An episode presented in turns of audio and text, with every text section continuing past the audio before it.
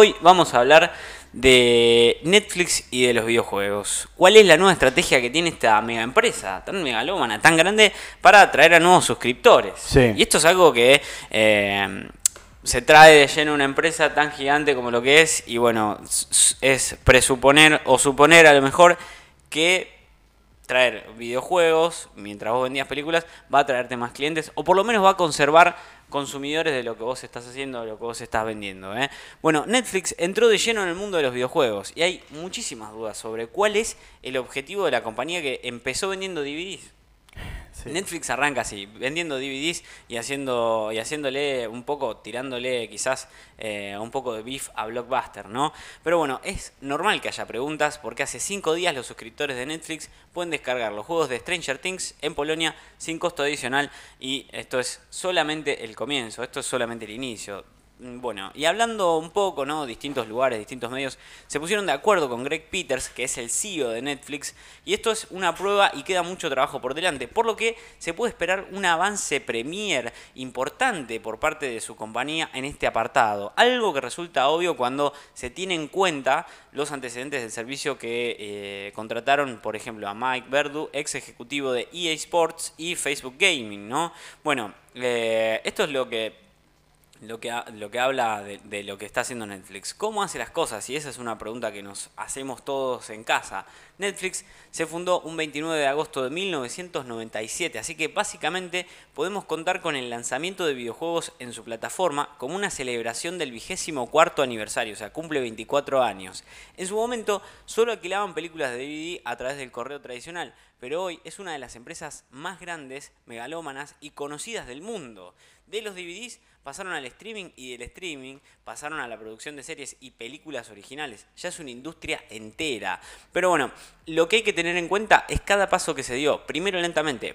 Por ejemplo, Netflix, como el streaming al principio, convivió con el servicio de alquiler de DVDs y el lanzamiento de la plataforma online se hizo primero en Estados Unidos, después en Canadá y un año más tarde en Latinoamérica recién. Bueno, finalmente la producción de series comenzó con House of Cards en 2013, pero Netflix se tomaría después varios años eh, y varios meses en renovar la serie y comenzar a estar atrás de la creación de más programas. Ahora, por ejemplo, en gran parte todo el contenido que tiene Netflix es original, es todo producido por ellos.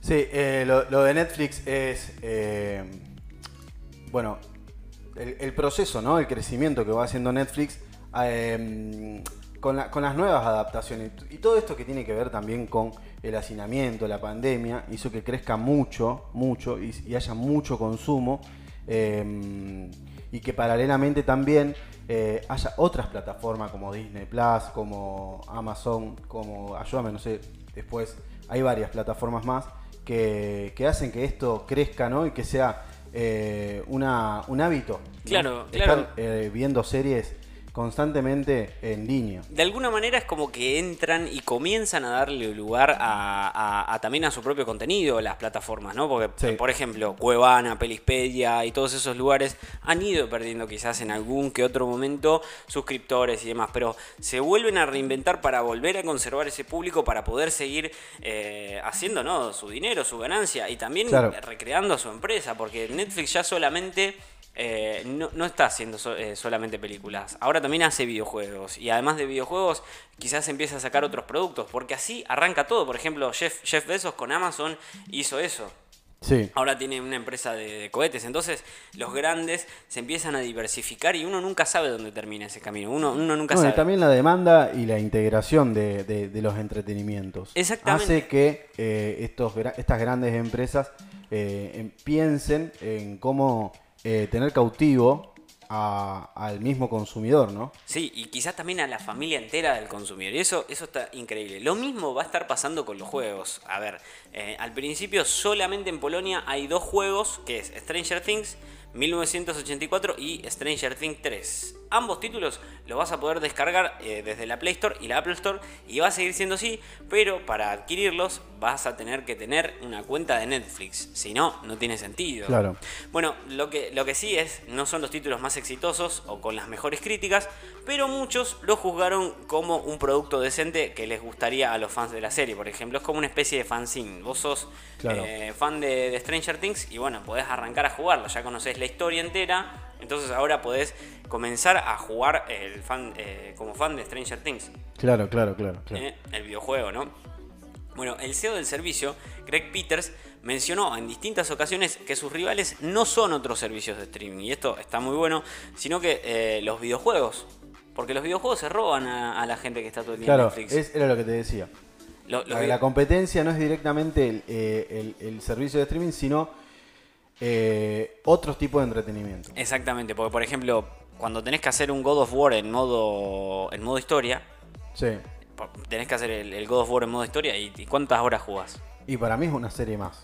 ¿Pero y cuántas horas lo jugás? Y ponele cuatro, dos horas por, fin de semana. Yo que estoy grande, yo no ya. Te, te jugás dos horitas. dos horas, Te jugás dos horitas el fin de semana. Y bueno, y, eso podría ser entretenimiento. Un capítulo o dos. O puede ser una película. Sí. O una, una maratoneada de series, por ejemplo, ¿no? Una serie cortita o un documental. Cualquier cosa que en, en, Peters pasa. Entonces, eh, en, Netflix pasa. Entonces, lo que dice Peters, el, el CEO de Netflix, es que la competencia de Netflix no es ninguna, sino que son los videojuegos, lo que le quita el entretenimiento a la gente. O sea, ellos quieren que la gente ocupe su tiempo en Netflix. Indefectiblemente, ¿no? Lo que sí, lo que sí es que la conversación sube de nivel y Netflix ya ve como rival cualquier otra forma de entretenimiento, incluidas las redes sociales, navegar por internet, leer un libro o incluso dormir. Por eso te preguntan a cada rato si estás durmiendo. Wow.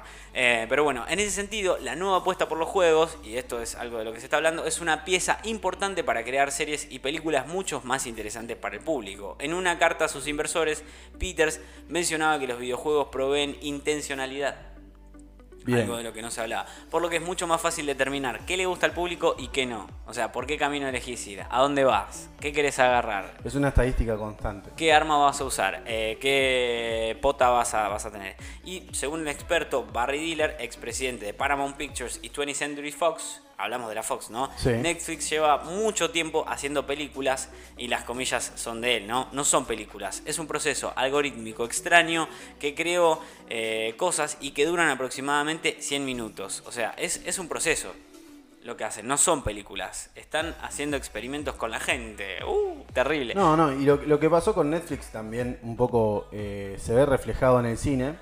Esta eh, costumbre nueva de estar eh, o teniendo siempre al espectador capítulo tras capítulo. No hacer una película y que salga la segunda parte en 5 o 6 años y la retoman, sino que sale una película, sale la precuela, sale la, secuela, sale eh, la película del coprotagonista o de algún papel de reparto y así van armando lo que sería una especie de serie. Pasó con Marvel, ¿no? Eh, Mati sabe muy bien lo que, lo, que, estoy diciendo. El precursor de todo esto fue nada más y nada menos que el creador de, las, eh, de la saga de Star Wars.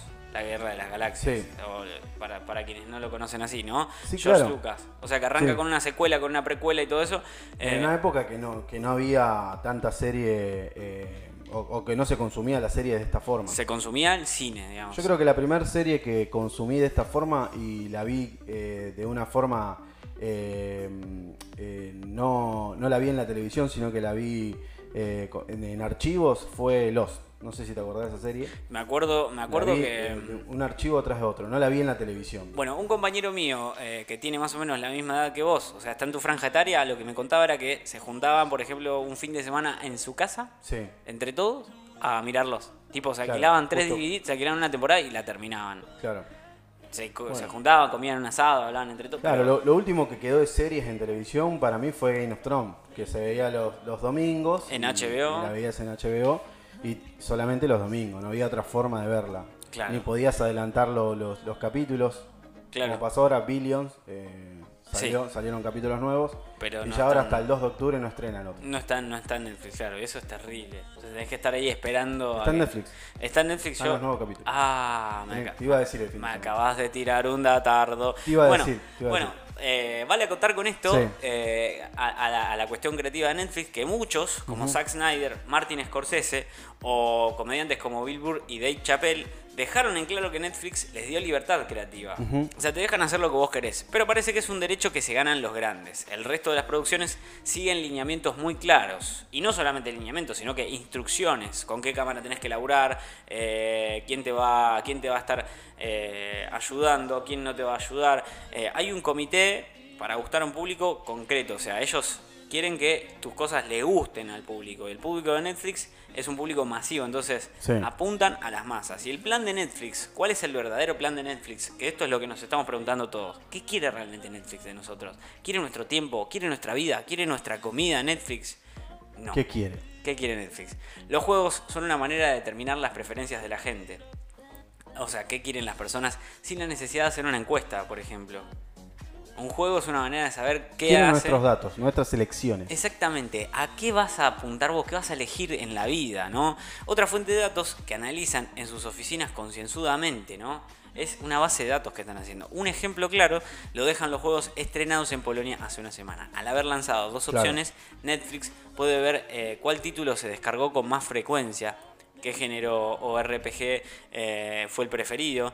Por si fuera poco, también pueden eh, intercambiar datos, intercalar los datos y ver qué tipo de juego los hombres, las mujeres, los adultos, los niños, los suscriptores más longevos, y esto es súper interesante, los latinoamericanos, los fans eh, de la saga y los no tan fans y mucho más. O sea, se arman una base de datos con lo que estás descargando, con el juego que vos estás bajando y demás. Entonces, bueno, Netflix aprovecha cada una de estas cosas. Netflix va a aprovechar cada una de, de- de todas estas datos. partes, de estos datos, y va, va a estar utilizando estos recursos, ¿no? Netflix no solamente quiere ofrecer videojuegos, sino que también quiere saber hacia dónde expandirse. Es un masazo a HBO, a Disney Plus, eh, a Amazon que tienen los videojuegos, Sí. pero que ninguno tiene un servicio de streaming y ninguno tiene costa adicional en su suscripción. Los datos del engagement, ¿no? Exactamente, o sea, te, te enganchan y después eh, te dan una posibilidad de abrir un juego y encima te siguen estudiando a través de eso. ¿Qué significa esto para la industria? ¿Qué significa? Esto significa que hay que, hay que ver Se lo venden a los bancos, se lo venden a inmobiliarias. Y ¿A para- dónde van estos datos? y por ahí se los pueden vender a las grandes elites mundiales que A quieren, los políticos, que no. quieren cambiar las elecciones, el curso de algo, cómo se desarrolla la gente. Bueno, Mejorar su servicio. Quizás sí.